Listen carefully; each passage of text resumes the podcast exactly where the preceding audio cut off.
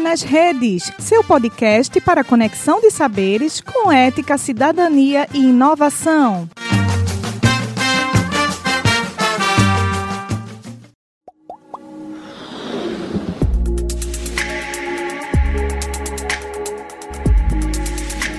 Olá pessoal, meu nome é Zenilda Silvestre e esse é mais um episódio do podcast Se Toque, desenvolvido pelos estudantes da turma 09 de Medicina da Universidade de Pernambuco, campus Garanhuns. Nele, abordaremos informações relevantes sobre o câncer de mama e hoje falaremos sobre por que os métodos preventivos são as chances mais próximas de evitar o câncer. Bem, sabemos que para que alguém tenha câncer, é necessária uma junção entre fatores genéticos e ambientais. Você já deve ter ouvido falar que determinada pessoa teve câncer e os filhos, eles podem ter esse mesmo tipo de câncer. Isso aí é o fator genético. Mas a gente também tem os fatores ambientais, os que estão no ambiente que aquela pessoa convive. Então, conhecendo esses possíveis fatores ambientais que deixariam uma pessoa mais susceptível para desenvolver o câncer de mama, nós podemos evitá-lo, não é mesmo?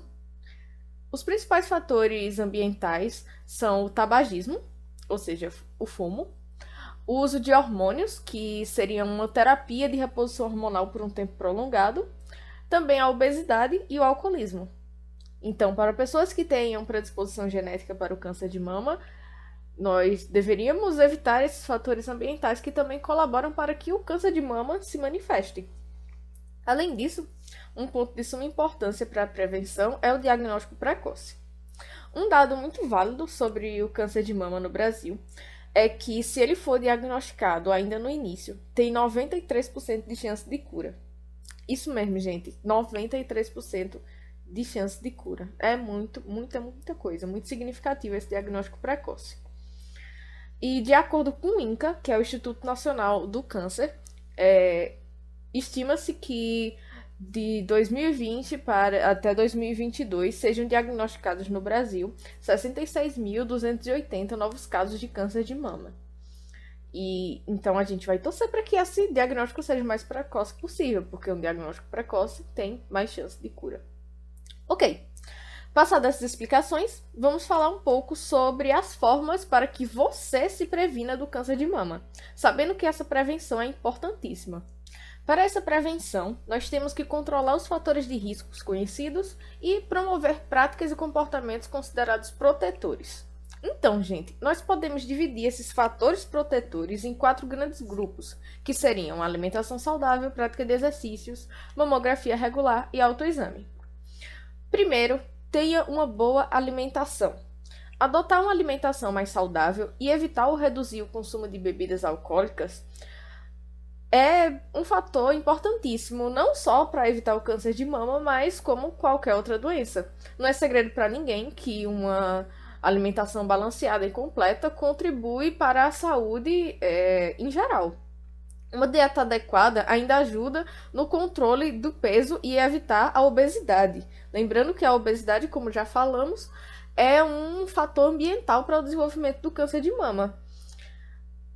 Ponto 2. Se movimente. A prática de exercícios físicos é muito importante para uma boa saúde e para evitar uma série de doenças, inclusive o câncer de mama. Como falamos no, no outro ponto, a obesidade é um dos fatores de riscos para desenvolver a doença.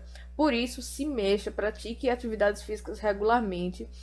O corpo humano não foi feito para ficar parado, foi feito para estar em constante atividade.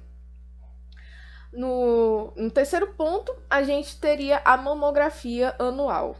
Faz, mulheres acima de 40 anos precisam fazer o exame de mamografia todos os anos.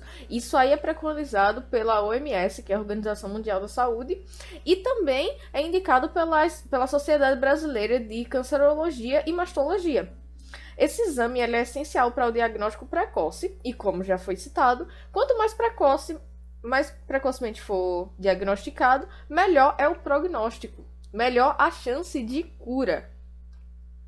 Procure seu médico ou procure as unidades de saúde perto da sua casa e fale que você quer fazer esse exame. Quarto ponto, mas não menos importante, se toque.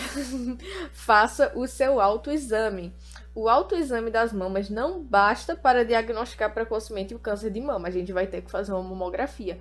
Mas o autoexame é importantíssimo para é, ter um, um primeiro diagnóstico, porque a mulher vai se tocar, vai chegar no no médico dizendo, ó, estou sentindo aqui um, um, nódulo, estou sentindo um carocinho.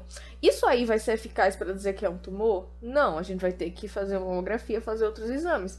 Mas é importante que você conheça seu corpo e saiba o que é normal e o que não é normal. Porque o que não for normal, a chance de ser patológico é grande, né?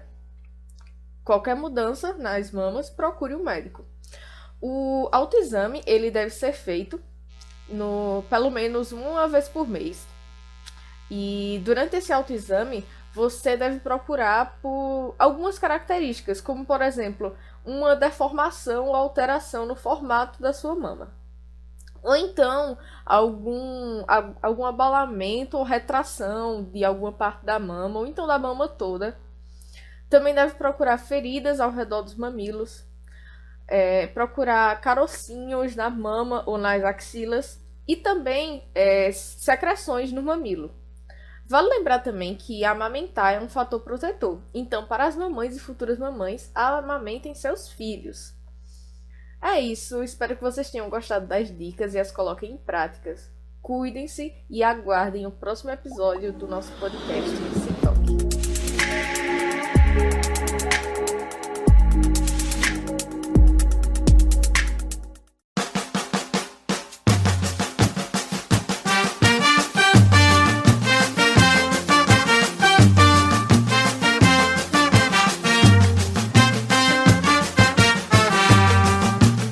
UPE nas redes, seu podcast para conexão de saberes com ética, cidadania e inovação.